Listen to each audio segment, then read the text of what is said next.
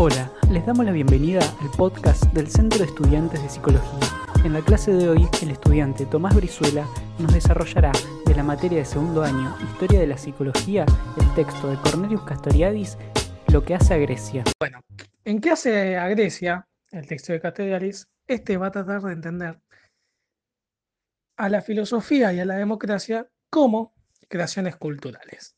No va a decir que la filosofía y la democracia nacieron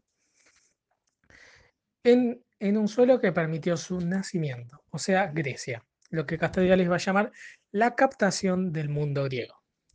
También nos va a decir que nacen como parte de un mismo movimiento que es la creación de la polis. Y además de eso, nos va a decir que la construcción, la construcción de la polis y de una comunidad que se plantea la cuestión de la ley es una filosofía en acto.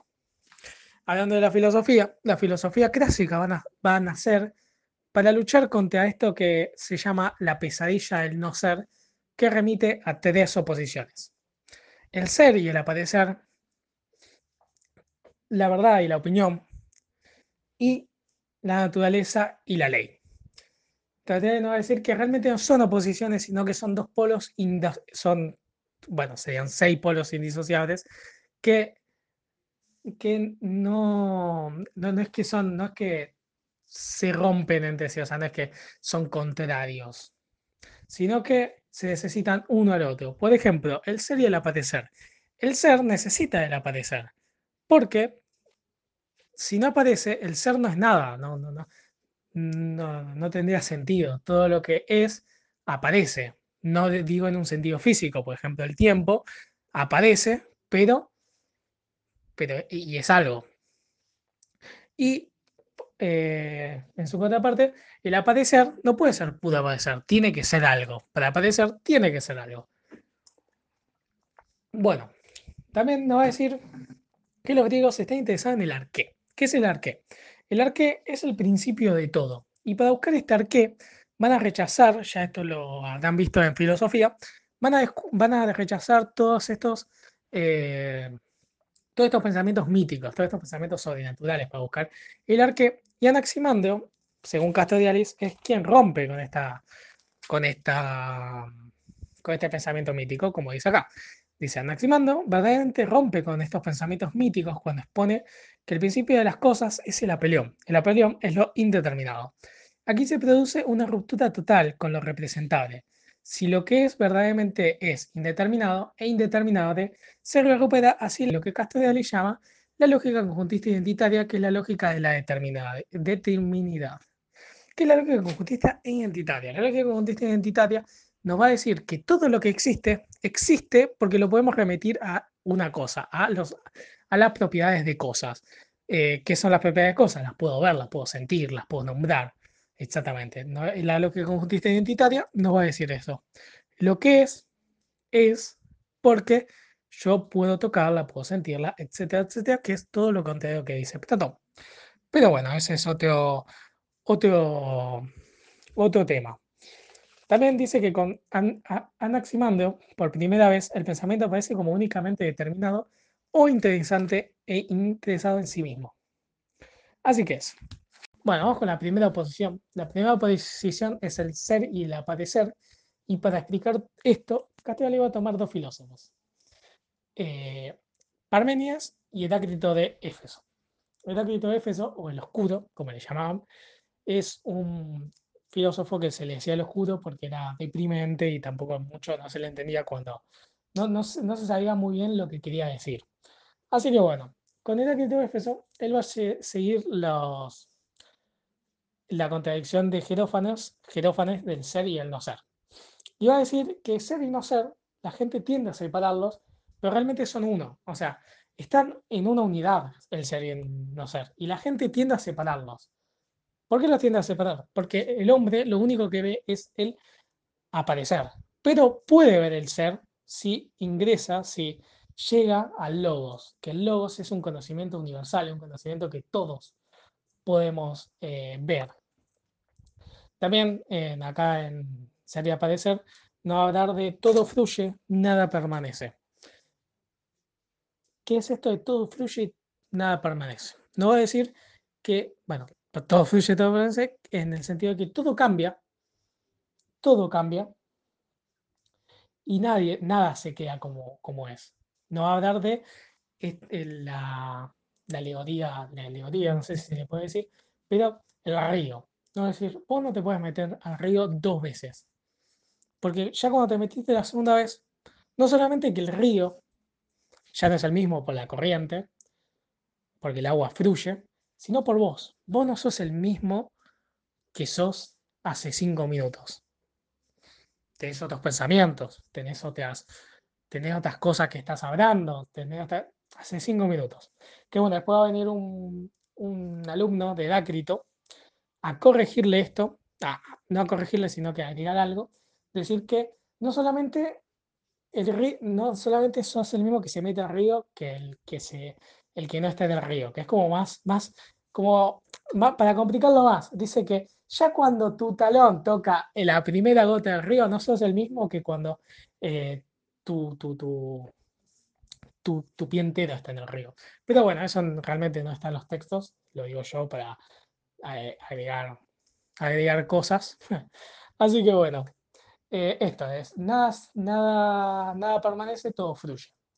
Y va a decir que esto no fluye aleatoriamente, no es que, eh, por ejemplo, vos no es que vas a dar un paso y ahora sos un, un animal, no, tiene un orden, no, no, no es caótico esto se le va a atribuir al logos, al fuego. Va a decir que el logos es fuego, porque ¿qué pasa con el fuego? El fuego se prende y a medida que va pasando el tiempo, se va consumiendo, se va consumiendo, se va consumiendo y termina hecho en cenizas. Esto representa a eh, todo, todo, todo fluye, nada permanece y que tiene un orden. El fuego no es que eh, ahora dentro de unos minutos se va a avivar por arte de magia, sino que tiene un orden. El fuego se prende y en algún momento se tiene que apagar. El verano llega y el invierno tiene que llegar en algún momento. Es, y lo va a hacer en orden, en este orden de las cuatro estaciones. Así que eso. También nos va a dar de la armonía entre los contrarios. La armonía de los contrarios es que hay dos contrarios, para que algo exista, hay dos contrarios que están en una constante lucha y que esta lucha, lejos de ser algo malo, es provoca entre medio, esta lucha provoca armonía. ¿Qué quiero decir con esto? Voy a poner un ejemplo para que se entienda. El humano, la persona, no puede, no puede existir si no existe un hombre y una mujer, los contrarios. Exacto, eso. Eh, ¿Cómo lo explico? O sea, para que exista el hombre, tiene que existir la mujer, pero para que exista el hijo, tiene que existir el hombre y la mujer. La armonía entre, toda, entre esa lucha, entre que exista el hombre y la mujer. No sé si me explico este, con este ejemplo. Es una oposición entre aletheia y doxa, o sea, verdad o opinión, u opinión, perdón. Heráclito va a criticar dos tipos de tradiciones. La aleteada, que es todo lo que aquellos que escribieron antes de él, y la tradición popular, que es aquello que nosotros tomamos como verdad incuestionable. Es ese pensamiento heredado, esto también se va a ver, para unirlo al, tema anterior, a lo de antropogenia y autocreación, en antropogenia hay una tradición popular en ciertas instituciones heredadas que no podemos cuestionar, que son incuestionables, no, no, no, son, están dadas por algo superior, por un dios, por, por años y años de leyes, y no se pueden cuestionar. Esa es la tradición popular. Y Heráclito nos va a compartir que eh, ya en esta época de, Grecia se va a empezar a cuestionar, esto lo vamos a ver más en significación de imágenes sociales, pero se va a cuestionar esta tradición letrada, esta tradición popular, y Heráclito va a ser uno de ellos que nos va a decir que no, no hay que ser hijo de nuestros padres en el conocimiento. ¿Qué nos quiere decir esto? Porque mi padre dijo que esto está bien, va a estar bien. No porque mi padre diga que esto es, así, es así. Al margen de todo eso, nos refiere que no hay que traer errores que nuestros padres trajeron, nuestros padres, nuestros abuelos, nuestros ancestros, básicamente, al hoy. ¿Se entiende? O sea, hay que cuestionarse ese pensamiento que viene de tradición en tradición, en tradición, en tradición, en generación, perdón, en generación, en generación, en generación. Se tiene que cuestionar ese pensamiento y Heráclito nos va a decir que, que tomamos a la multitud como maestros, ¿qué va, a, ¿qué va a querer decir Heráclito con esto? Heráclito no va a decir que es el típico razonamiento de... El típico razonamiento como, ¿lo piensan muchos? Si lo piensan muchos, es porque es verdad. Y no va a decir no, Heráclito, Heráclito va a decir no. ¿Por qué? Porque los buenos son pocos, los, los buenos son escasos y los malos son muchos. No, esto no está hablando en, bondad o en maldad. Está hablando de los equivocados son muchos y los, eh, lo que, los maestros, los que están en lo cierto, los buenos, son pocos. Así que no hay que creer a la multitud. No porque mucha gente lo dice, tenemos que creerle. Heráclito de Éfeso nos va a decir que las percepciones son fuente, son fuente de errores. Que el hombre tenga un aparato sensible, un aparato sensorial, no sensible, mala mía, es, es fruto también de,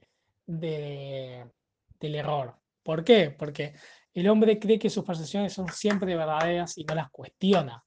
Eh, cree que, por ejemplo, las hojas se mueven, la hoja de un árbol se mueve porque el árbol se puede mover y puede hacer eso. Y es cuando no, tipo, no, no, no nos podemos guiar solamente en nuestras percepciones, tenemos que eh, llegar a un logos, no a decir, para llegar a la verdad, tenemos que recurrir al logos, que es común a todos, todos pueden acceder al logos, y todos tenemos, y que a través, podemos llegar a este logos a través del alma. Y esto, sobre el alma, era que te iba a decir que el alma tiene la particularidad de tener un logos que, que crece por sí mismo. Es así como el alma es profundidad inconmensurable y al mismo tiempo energía propia, espontaneidad, y aquí interviene la, actividad del filósofo que consiste en despertar a los hombres, despertar a las almas de este estado durmiente. ¿A qué se refiere Heráclito con este estado durmiente? Se refiere a este estado durmiente a que nos va a decir que todos, o la mayoría de hombres, está en dormido, está durmiendo, está en el mundo del sueño, porque está encerrado en su propio pensamiento, está encerrado en sus propios pensamientos y lo que cree, él no, no, no, no, se atreve a despertarse y ver cómo es el mundo, no se atreve a despertar su alma para llegar al logos y saber la verdad. Él va a estar en un constante sueño, encerrado en su pensamiento, y hay un mundo único presentado por el logos para aquellos que despiertan. No es decir que el durmiente no cuestiona lo que le rodea, se queda con su pensamiento propio. Eh, se puede asociar con el hombre Apolis de la antropogenia de autocreación, ¿por qué no? Em, y eso. Pero bueno, acá va a aparecer otro eh, filósofo presocrático llamado Parmenides, que va a criticar este, esta, esta es la siguiente clase, digo, lo digo ahora porque es en, en el siguiente seminario, por eso. Eh, Parmenides de Mileto va a criticar esta actitud de Heráclito de que el ser y el no ser es uno, en esta lógica de los contrarios, si, si entiendo. Y bueno, lo voy a leer, que es, Parmenides critica a Heráclito. El ser es uno que está el, y, que está el ser y el no ser. Entre ambos no existe conexión, no puede ser más que una sola cosa. Rechaza la multiplicidad, la diversidad, la alteración, delegándolo al mundo de la doxa. ¿Qué nos quiere decir esto? Para, medio quiere decir que el ser es, el no ser no es. La persona, la persona que se mete dos veces al río, es la misma persona.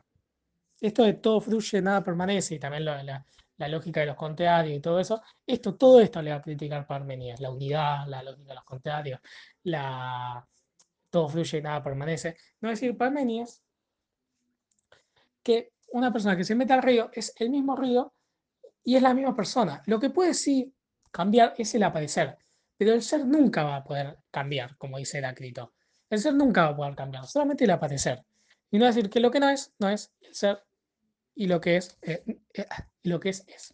Bueno, en este mismo seminario, donde Parménides Mileto critica a Heráclito de Éfeso, también nos va a hablar de la tercera oposición que es Fisis y Nomos naturaleza y ley. No es decir que en la física, en la naturaleza, no hay ley, no existe la ley. Los animales se pueden comer entre sí. Se pueden comer entre sí, se pueden devorar, eh, asesinar, se pueden, pueden robarse, etcétera, etcétera, etcétera, etcétera.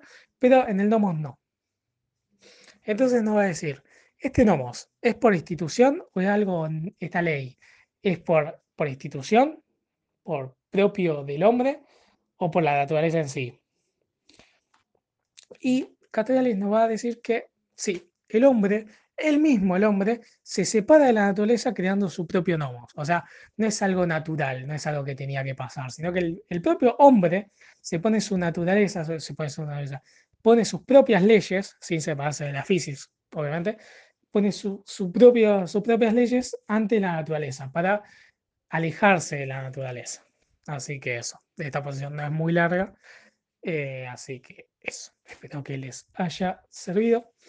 Eh, nos queda eh, significaciones imaginarias sociales, pero bueno, cualquier pregunta que tengan, pueden preguntarle a cualquiera de nosotros tres.